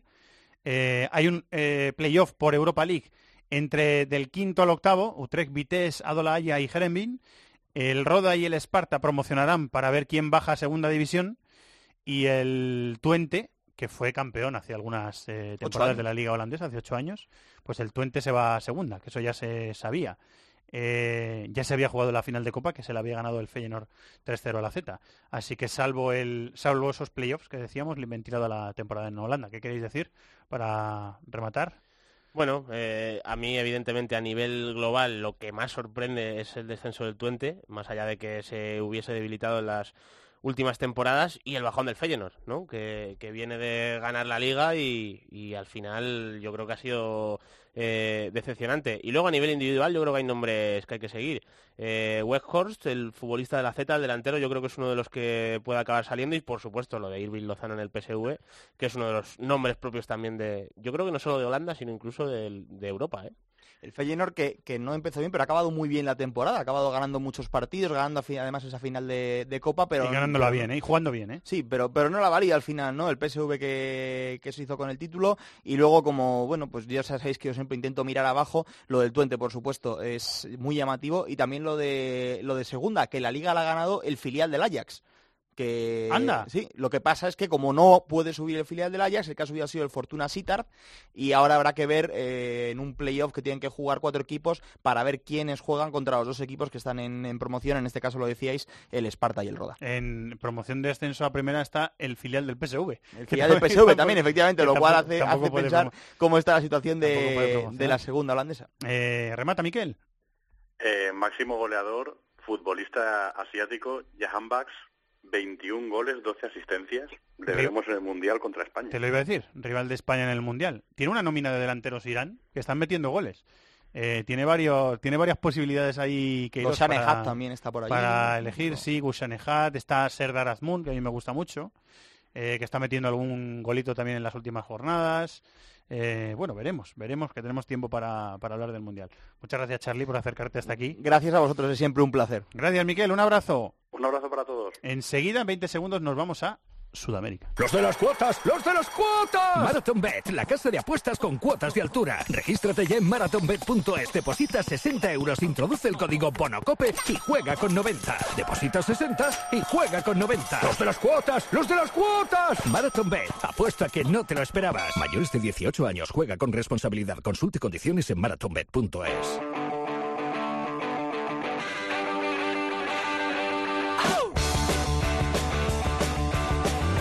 Inglaterra, Italia, Alemania, competiciones europeas, Sudamérica, África, Asia, Oceanía.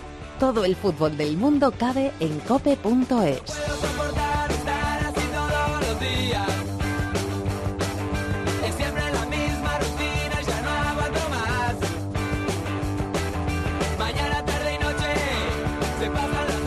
Vamos hasta Nueva York. Ariel Judas, compañero, muy buenas, ¿cómo estás? Hola Fernando, muy bien, ¿qué tal? Estamos entrando eh, en terreno final de fase de grupos de la Libertadores. Esta semana creo que no había partido, se reanuda la semana que viene. Eh, pero ha habido partidos importantes la semana pasada, ¿verdad?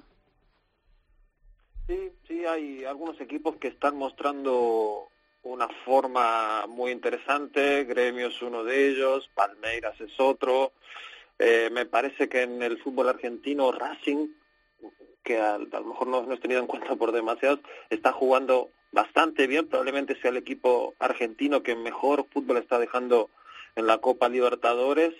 Y luego, por ejemplo, Boca salvó de momento este, su permanencia, aunque todavía le falta definirlo, digamos, se, eh, se volvió de, de Colombia con un empate ante Junior y todavía tiene opciones, pero también podría quedar afuera en la última jornada, o sea que todavía hay bastante intriga con respecto a algunos candidatos fuertes como Boca y como River que ganó pero no no juega bien, no está no está del todo bien el equipo de Marcelo Gallardo en esta Copa Libertadores, algunos problemas similares a los que presenta Boca que mm, llama muchísimo la atención, pero que no está jugando bien en, en Copa Libertadores. Esto no quiere decir que si supera la fase de grupos y, y sigue con vida luego Claro. pueda hacer otras cosas, porque Boca es un equipo con mucha estirpe en la Copa Libertadores y las cosas cambian cuando sortean la fase de grupos. Pero ahora mismo no, no está para nada bien el equipo de Barros Esqueloto ni el de Marcelo Gallardo. Hay que tener en cuenta que River, lo que dice es eh, Ariel, eh, bajón de juego, pero no ha perdido, es verdad, en Copa Libertadores.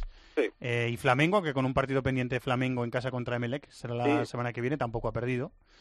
Eh, tampoco ha perdido Gremio en el grupo A y había otro equipo que no había perdido, bueno, por supuesto Racing, del que has hablado ya.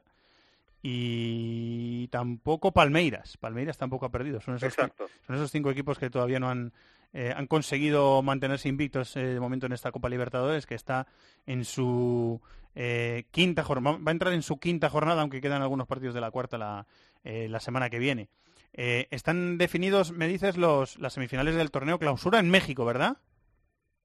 Sí, y es también una sorpresa el hecho de que Tigres, que es el vigente campeón y probablemente la, el plantel más fuerte que tiene la Liga Mexicana y, todo el fútbol de, de América del Norte, digamos, contando de México hacia arriba, eh, se quedó afuera en, en los cuartos de final, bastante bronca de parte del cuerpo técnico de Ricardo Ferretti, el brasileño que hace tantísimos años que trabaja en el fútbol mexicano, se quedaron eliminados en un empate global ante Santos Laguna, y vamos a tener semifinales entre Toluca, que es el, fue el mejor equipo de la temporada regular, ante Cholos de Tijuana y las Águilas del América ante Santos Laguna. Una especie de rivalidad entre equipos del norte eh, contra equipos del centro de México, Cholos y Santos Laguna del norte, Toluca y América en la parte meridional, digamos, del mapa de la República Mexicana. En Argentina, a Boca le falta un puntito, me dices, ¿no? Sí, lo tiene muy cerca.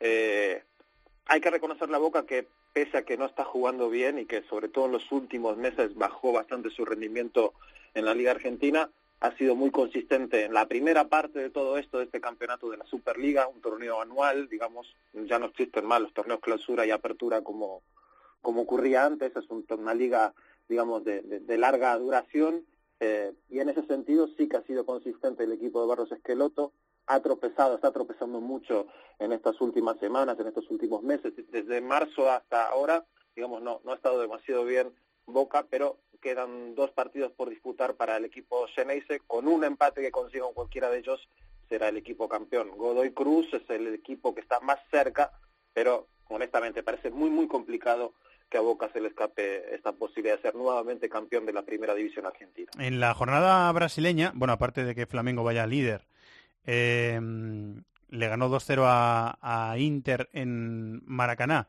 eh, y mantenga esa posición privilegiada, esa primera posición de la tabla. Jugó Vinicius Junior de, de titular, estuve viendo un ratito el partido, pero no esta vez no marcó el jugador del, del Real Madrid. Hay una noticia de ese partido que es muy buena para los aficionados de la selección peruana, Ariel. Sí, total. Volvió Paolo Guerrero después de meses y meses de, de purgar la sanción de FIFA. Evidentemente, estamos muy cerca ya de la Copa del Mundo. Se supone que Ricardo Gareca lo va a convocar, por supuesto, a Guerrero. El tema es ver cuán bien llega futbolísticamente hablando para, para la Copa del Mundo, pero en ese sentido, de cara a la afición de la selección, es una garantía más, una alegría más que se van a llevar de cara al regreso de Perú a la Copa del Mundo.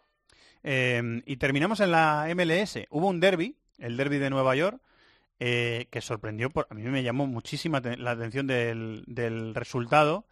Eh, y me apuntas también que hablemos una cosita de, Ibra, que no está muy contento con los resultados de su equipo. No, no es para menos. Comenzamos con Ibra primero. Tercera derrota consecutiva, las dos primeras en casa, en el Staff Cup Center en Los Ángeles, la de este fin de semana en la visita a Houston Dynamo, concede goles muy fáciles, el, el Galaxy de manera muy fácil, y Ibra ya está bueno, poco feliz con lo que le está tocando en, en, este momento del Galaxy ahora, que es un equipo acostumbrado a ganar cosas, un equipo muy importante dentro de la MLS, pero que en este momento tiene un, plantel muy, muy desbalanceado y seguramente cuando se vuelva a abrir el mercado de pases en el verano, en la época post-mundial, eh, el, el equipo seguramente va a traer un par de defensores que arreglen un poco el auténtico desastre que tienen allí de mitad de cancha hacia atrás. Y sí, el clásico de Nueva York, un Red Bulls muy superior, muy efectivo, goleó por 4 a 0 a, al equipo de Patrick Vieira de David Villa, New York City FC, 4 a 0, un resultado que pocos esperaban, un David Villa que fue reemplazado en el minuto 60 y tanto, 65 si no me equivoco, caras largas después del partido evidentemente, y Vieira, que es el técnico de New York City, lanzó una frase, bueno, que llama mucho la atención porque es un tipo muy medido y muy eso, poco estridente en sus declaraciones. Él dijo que el sábado pasado, si él hubiera podido, al descanso, hubiera reemplazado a todos sus jugadores. Sí. Reemplazó a dos, cosa que no es nada frecuente en él. Él habitualmente espera hasta el minuto 60 para hacer su primer cambio, pero el hecho de que quitara a dos titulares ya de movida en el descanso y que arrancara con dos hombres nuevos del segundo tiempo, hablaba de bueno, lo mal que lo estaba pasando, realmente lo pasó muy mal en ese partido en el que su equipo no, no estuvo en la cancha. Red Bulls, el equipo de Jesse Mars, con un, est un estilo de juego similar al de los Red Bull de Europa, sobre todo el de Alemania, eh, ganó de una manera muy suficiente y muy efectiva. Es un equipo que tiene una pegada tremenda dentro de lo que es la MLS. Eh, le hubiera gustado hacerse un Tosak a Patrick Vieira, al final no los podía cambiar a los 11 al descanso. No, los podía cambiar. No, no, los, pod no los podía cambiar. Lo hubiera hecho, pero no, no. no los podía cambiar. Eh, bueno, pues la semana que viene más. Muchas gracias, compañero. Un abrazo. Un abrazo, Fernando. Gracias.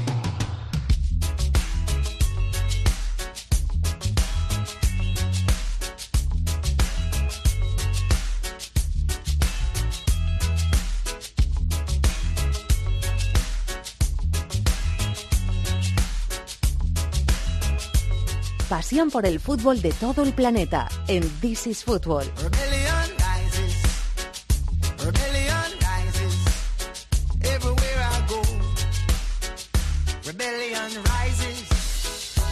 Querido Tony Padilla, muy buenas, compañero, ¿cómo estás? ¿Todo bien? ¿Qué tal? ¿Cómo estamos? Tenemos, eh, tengo cuatro cositas apuntadas para que me comentes. Eh, de, los de, todo. de los confines europeos, empezando por Rusia, que va a ser la anfitriona del Mundial a partir de, bueno, queda un mesecito y pico ya para que empiece el Mundial de Rusia. Rusia, su liga ha tenido campeón este fin de semana, ¿no? Sí, calentando motores. Falta una, una jornada para que acabe la, Premier League rusa y tuvimos campeón que ya era previsible que sería este equipo en las últimas semanas, pero sorpresa eh, en cómputo global. La ha ganado el, el Lokomotiv de Moscú, eh, que hacía muchos años que no ganaba, la última fue en 2004, solamente tres títulos de liga del equipo de los ferrocarriles, que además lo ha hecho eh, derrotando al que era seguramente el, gran favorito cuando empezó la temporada, que era el Zenit de San Petersburgo de, Roberto Mancini, por una cuestión de que es el club con el presupuesto más grande y grandes estrellas, obviamente, el, el Zenit de, Mancini, con jugadores de, de- nivel altísimo, como los argentinos, como Craneviter, con Drius y Paredes, y más, eh, internacionales con la selección rusa de, nivel alto, ¿no? Pues bien, el Lokomotiv ganó en caso de empate no era un campeón, ganó con gol en el minuto 89 y quién lo marcó el héroe de la Eurocopa de, de Francia, la que ganó Portugal, Eder. Eh, Eder, recordemos que es un tipo, es un delantero curioso porque los delanteros suelen marcar goles. Eder es un delantero que marca pocos goles, pero es un tipo en este sentido muy puntual. Él elige bien las citas y las citas cuando marca dice son partidos importantes. El hombre que le dio oro a Portugal su Eurocopa, Sí. este año 2018 ¿cuántos goles llevaba en Liga? Ninguno. Ninguno, no marcaba.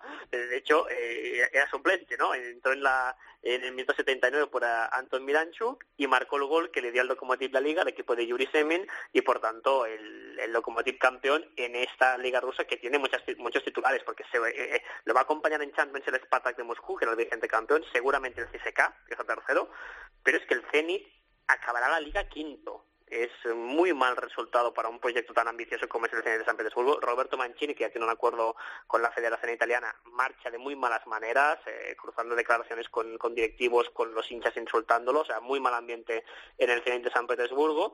En esta liga rusa que falta eh, el Krasnodar y el Zenit irán a, la Europa League, Ah, ha bajado el, el este equipo de una ciudad que está casi a la altura de, Seúl y de Pekín, en el extremo oriente ruso, falta un descenso por decidir, y también falta por decidir el otro equipo que era Europa League, que es el que gane la Copa, que es yo creo la, la final más de Copa más underground de esta temporada, porque la, protagon- la, la final la van a protagonizar el Tosno, Tosno es un equipo muy muy modesto de una ciudad relativamente cercana a San Petersburgo, que ahora mismo está es el otro equipo que está en zona de descenso. O sea, el, el Tosno ahora mismo está a punto de bajar cuando faltan dos jornadas y el Tosno igualmente está en la final. Pues su rival en la final de Copa es un equipo de segunda.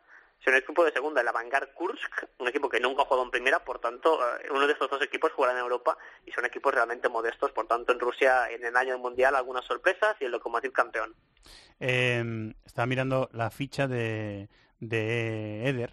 Edercito Antonio Macedo López, el delantero nacido en Guinea-Bissau, delantero internacional por Portugal, el hombre que le dio, ya lo ha dicho Tony, la Eurocopa a Portugal en aquella prórroga contra Francia. Estaba mirando sus cuatro goles esta temporada eh, con el Lokomotiv. Uno fue al Rostov en septiembre, metió otro el 1 de octubre contra el Dinamo, Luego ya saltamos al 11 de diciembre contra el Tosno, el equipo del que ha hablado Tony, finalista de Copa. Y el cuarto es el gol que le da la Liga al Lokomotiv. O sea, ef- efectivamente es un tipo muy puntual. Eh, Eder, el delantero del Lokomotiv y de la selección portuguesa.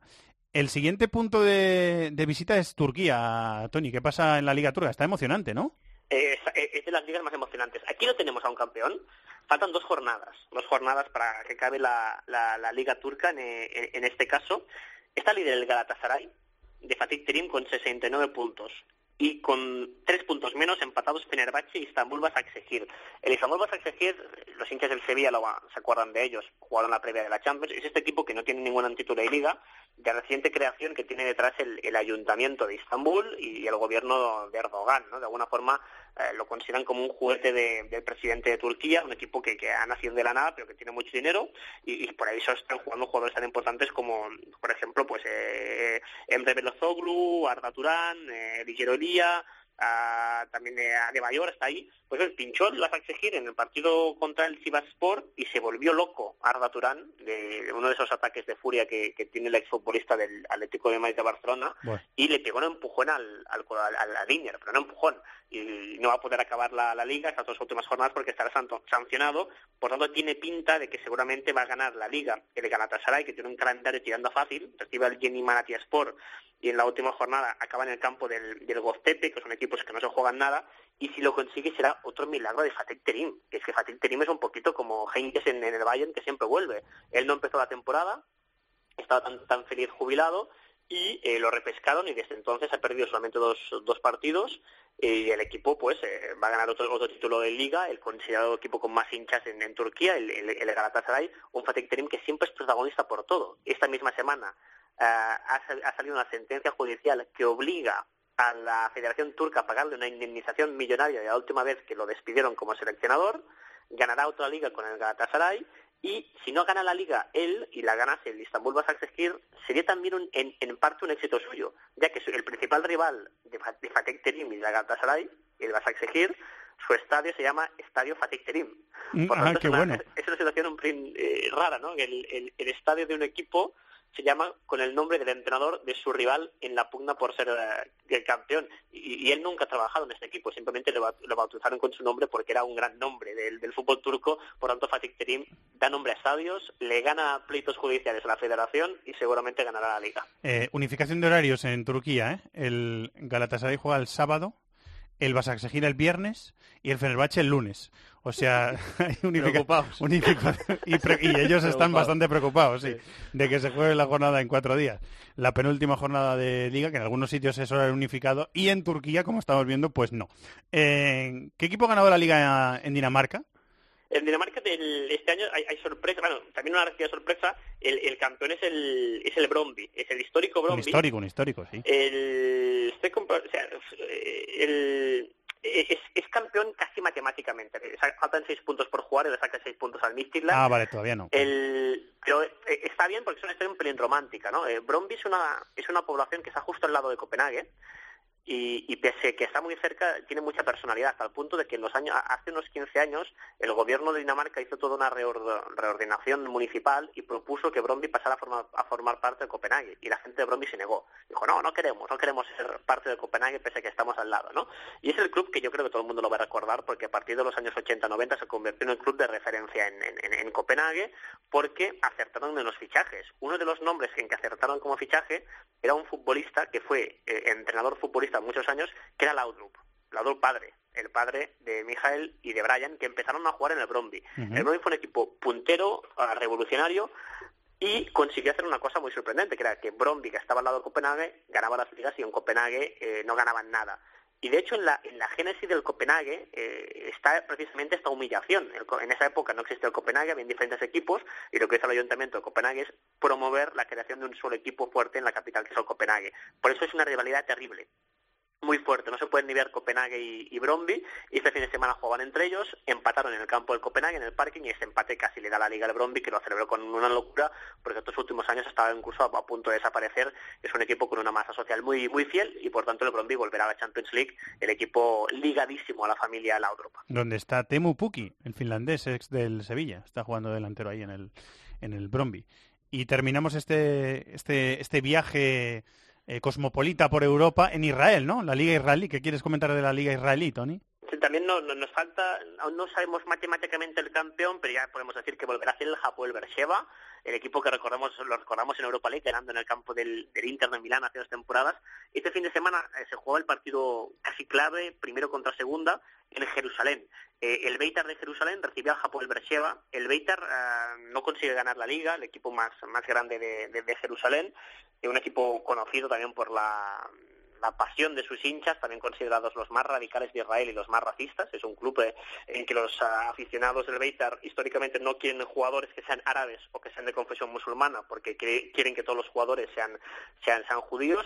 Y es un club muy, muy, muy, muy radical, que en ocasiones ha sido protagonista por noticias muy malas. Este año querían ganar la liga y recibían precisamente al, al Hapoel Beersheba, ¿no? ¿Qué pasó? Pues que el Hapoel Beersheba consiguió ganar el partido 1-4, muy fácil. Eh, además, eh, fue, fue como un, un tema de karma, ¿no? El, el Beitar que no quiere jugadores árabes, el gol del empate lo marcó un jugador israelí, pero árabe, que se llama Abd- Abdel El Hamed. Luego marcó Ben Sahar, el exjugador del español, ¿no? Sí. el delantero internacional, y por tanto la liga la va a ganar, la va a ganar el Hapoel Beersheba que es un club muy moderno, con un estadio de nueva generación, y es uno de los pocos clubes que hay en primer nivel en, en Champions, porque estará en de Champions, presidido por una mujer, una, una mujer que se fue a hacer negocios a Silicon Valley y ha vuelto con ideas muy modernas y está revolucionando el fútbol de Israel. El equipo de Isaac Cuenca, el Hapoel Beersheba, que va a ganar la liga en Israel. Pues muy completito el repaso. Señor Padilla, muchas gracias. Una vez Eh, más. qué, qué bon- qué bonito es viajar, ¿no? Sería más bonito verlo todo en directo, pero me parece que en un fin de semana no llegamos de Rusia a Israel pasando por No. Turquía y Dinamarca. No, lo escuchamos todo en 16 Fútbol y así pues nos ahorramos también la pasta de los viajes. Eso es buena idea. Gracias, Tony. Un abrazo. Un abrazo, chao. Eh, señor productor de este programa, señor Chato. Hola, ¿qué tal, don Antes Fernando de Bajero? hacer la, la agenda, eh, vamos a saludar a un compañero de Ecos del Balón. Eh, David está en Ecos del Balón, o sea que tú eres eh, parte implicada también en esto, David. Sí, unos grandísimos, vamos. Grandísimos compañeros de Ecos yo. del Balón. sí. Tengo delante un libro que se llama Héroes y nos está escuchando Javier Alberdi, eh, compañero de Ecos del Balón. Hola Javier, muy buenas. Oh, hola, ¿qué tal? Buenas tardes. ¿Qué tal hombre? ¿Cómo estamos? ¿Todo bien? Muy bien, preparados para la presentación de- del libro en Madrid. Eh, este lunes es la presentación del, del libro Héroes. Eh, exacto. ¿Qué es Héroes, Javier? Explícanos para los oyentes de is Fútbol, que lo sepas, que lo sepan. Bueno, sí, eh, Héroes es un, un libro que aúna lo que son los personajes de- del cómic, de superhéroes, con futbolistas. Son, se estructura con 22 semblanzas, 22 analogías entre futbolistas y superhéroes en base a un, a un símbolo, a un arquetipo común. Eh, o sea que hay eh, ligados personajes del fútbol y personajes del cómic. Se les compara. Correcto, sí. Lo, lo que tratamos es de reivindicar la, la- la naturaleza mítica actual, tanto del futbolista como del superhéroe. Eh, es decir, eh, eh, tratamos de explicar en el libro cómo, a, a la par que las labores, las actividades que los eh, popularizan, el fútbol y el, y el cómic en, en- en cada caso respectivo, pues hay unos unos significados que van cobrando estos personajes paralelos y que les dan un sentido, un valor mítico que es reconocible para el aficionado. Eh, aparte del, del carácter un poquito eh, fantasioso del, del cómic, esa ligación del personaje de cómic con, eh, con el eh, personaje futbolístico, hay bueno hay una carga de actualidad muy grande porque está Wenger, por ejemplo, que acaba de despedirse de la afición de, Sí, del bueno, Arsenal. o Gareth sea que- Bale o Cristiano Bale, Ronaldo. Cristiano O sea, Ronaldo, sí, sí. Mourinho, o sea, hay un montón de personajes reconocibles, ¿no, Javier? Sí, sí, son 22 personajes, tanto del ámbito nacional como del internacional, todos muy populares. Wenger es uno, está asociado a la Estela Plateada. Y bueno, Wenger es un poquito, por ejemplo, el símbolo de personaje de que viene a, crear un nuevo credo en el fútbol, eh, en un club, eh, un club que estaba asociado a un fútbol defensivo como era el tradicional del Arsenal, y él llega con un nuevo, un nuevo estilo y es un, un- un Mesías. El, mito, el arquetipo en este caso sería el arquetipo de Mesías, eh, que trae un nuevo, un nuevo libreto con el cual cambia el orden de, que estaba establecido hasta, hasta ese momento. El libro es eh, muy chulo, a los aficionados del fútbol yo creo que les va a encantar. Es un libro con analogías brillantes, muy ameno de leer y además es un libro muy bonito. O sea, tiene una edición espectacular con ilustraciones de Ricardo Cabolo, que a día de hoy es, bueno, eh, quien le siga un poco el tema de la ilustración seguro que le conoce, pero ha conseguido que el libro además sea, eh, además de ameno de leer, eh, que, que sea bonito de ver a, a la, a la vista. O sea, que yo creo que, bueno, merece muchísimo la pena. Sí, sí. Eh, cada capítulo está ilustrado con, un- con una ilustración de Ricardo Cablo y efectivamente el libro está maquetado y editado con, con sumo detalle. O sea, es un libro que, que cada página te da una sorpresa. Sí, sí. ¿Dónde se puede comprar, eh, Javier, para los oyentes de is Fútbol que quieran comprarlo? En cualquier, bueno, tanto en la página de la editorial Momentum como en cualquier establecimiento, en grandes establecimientos como en librerías más pequeñas, se ha- está hoy en día distribuido, no, no hay ningún tipo de, de problema para, para su compra. Un poquito más de 20 euros vale, ¿eh? O sea, no, no es caro. Sí, son, o sea son 24.95, son 260 páginas, tapa dura, con 23 ilustraciones a color.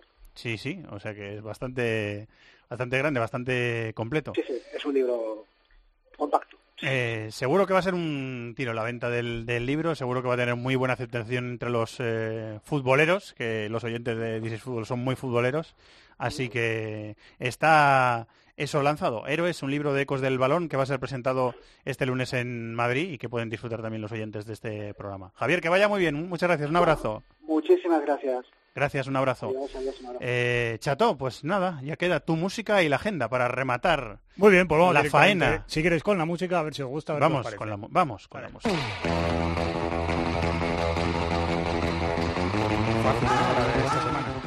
Siempre aparece Pulp Fiction o, o Tarantino, En- ¿eh? sí, en Por algunas de, en algunas de sus Yo creo vertientes. que le queda relativamente poco para sacar otra peli, ¿no? Yo es que siempre me engancho ¿A a, las Tarantino? pelis de Tarantino, ¿eh? Pues mira, mientras va haciendo la agenda... Lo vamos a mirar y lo decimos luego, ¿no? Pero si que queréis, sí, os yo voy- ganas, desde luego. Os voy contando a ver si tenéis ganas de estos partidos. En Inglaterra se juegan partidos aplazados entre semana. Martes a las 9 menos cuarto, Swansea Southampton. los dos con 33 puntos. Miércoles a la misma hora, Leicester Arsenal y Chelsea Huddersfield. A las 9, Manchester City Brighton y Tottenham Newcastle. Jueves a las 9 menos cuarto, West Ham Manchester United. El fin de semana, última jornada de liga con todos los partidos. El domingo a las 4 destacan Crystal Palace West Bromwich, Huddersfield Arsenal, Liverpool Brighton, Newcastle Chelsea, Southampton Manchester City, Swansea Stoke y Tottenham Leicester. En Italia, final de Copa entre semana, miércoles a las 9, Juventus Milán, ya hemos apostado. El fin de semana, jornada 37, sábado a las 9 menos cuarto, Inter Sassuolo, domingo a las 3, Fiorentina Cagliari, Bolonia Chievo, Crotone Lazio, Elas Verona Udinese, a las 6 de la tarde Atalanta Milán, a las 9 menos cuarto, los dos partidos importantes, Roma Juve y Sampdoria Nápoles. En Alemania, jornada 34, unificada también, el sábado a las 3 y media, Bayer Stuttgart, Hoffenheim Borussia Dortmund, Hertha Leipzig, Friburgo Augsburgo, Schalke Eintracht, Bayer Leverkusen Hannover, Hamburgo Borussia Mönchengladbach y Wolfsburgo Colonia. Y por último en Francia, final de Copa entre semana, martes a las 9 y 5. A ver, lo complicado, el nombre del equipo. Dale. Tú puedes. Siempre Les Herbs, Les Herbiers. Les Herbiers. Les Herbiers. Tú, créetelo y te sabes solo. Les Herbiers. Créete de la, de la misma Francia. Escucha, Sí. Les Les Herbiers, está bien. Eh, ¿Vale? Pues ese Sí, contra el Paris Herbiers. Saint Germain. Estoy, le- leyendo en Twitter que el salario de Les Herbiers, de todo el equipo entero, No llega ni a la zapatilla son 16 días de salario de Neymar. Ah. 16 días. Un tuit de Carlos eh, G. Urbano. No lo creemos, ¿eh? Me ha- me ha llegado ahora Está y me bien, llamado ¿eh? la atención. Está bien, es está bien. Está bien, está bien el Twitter. Va a estar igualada esa final, ¿eh? Jornada 37 el fin de semana, unificada también. Destacan Burdeos-Toulouse, Guingamp Olympique de Marsella, Lille-Dijon, Mo- Montpellier-Troyes, Niza-Caen, Paris Saint-Germain-Rennes y por último Estrasburgo-Olympique de Lyon. Se va a llamar Érase una vez en Hollywood, la nueva película de Quentin Tarantino. Sí, pues eso me estoy enterando ahora mismo. Sale en agosto de 2019. Es, el título es un homenaje a, bueno, y quizá la película también, a Sergio Leone. Once Upon a Time in Hollywood. Así que ya lo sabéis, ¿eh? En septiembre Queridos- sonará aquí la sintonía de esa película. Sí, bueno, no tengo nin- ninguna duda. Si seguimos aquí en septiembre. Muchas gracias. Soy optimista, como puedes ver. Oh. Gracias, Chato. Gracias, David. Un abrazo, chao. Gracias a Olindo Caso y Antonio Bravo que estuvieron en la dirección técnica de este programa. Y por supuesto, como siempre, gracias a vosotros por estar el pilar de este programa, por estar todas las semanas al otro lado, a este lado en realidad. Durante toda la semana programación deportiva en eh, Cope y la extensísima oferta de podcast que tiene esta casa en cope.es. Muchas gracias a todos por estar ahí. Un abrazo muy grande. Hasta la próxima. Adiós. En el correo electrónico thisisfutbol@cope.es, en Facebook nuestra página This is Fútbol Cope y en Twitter arroba Fútbol Cope.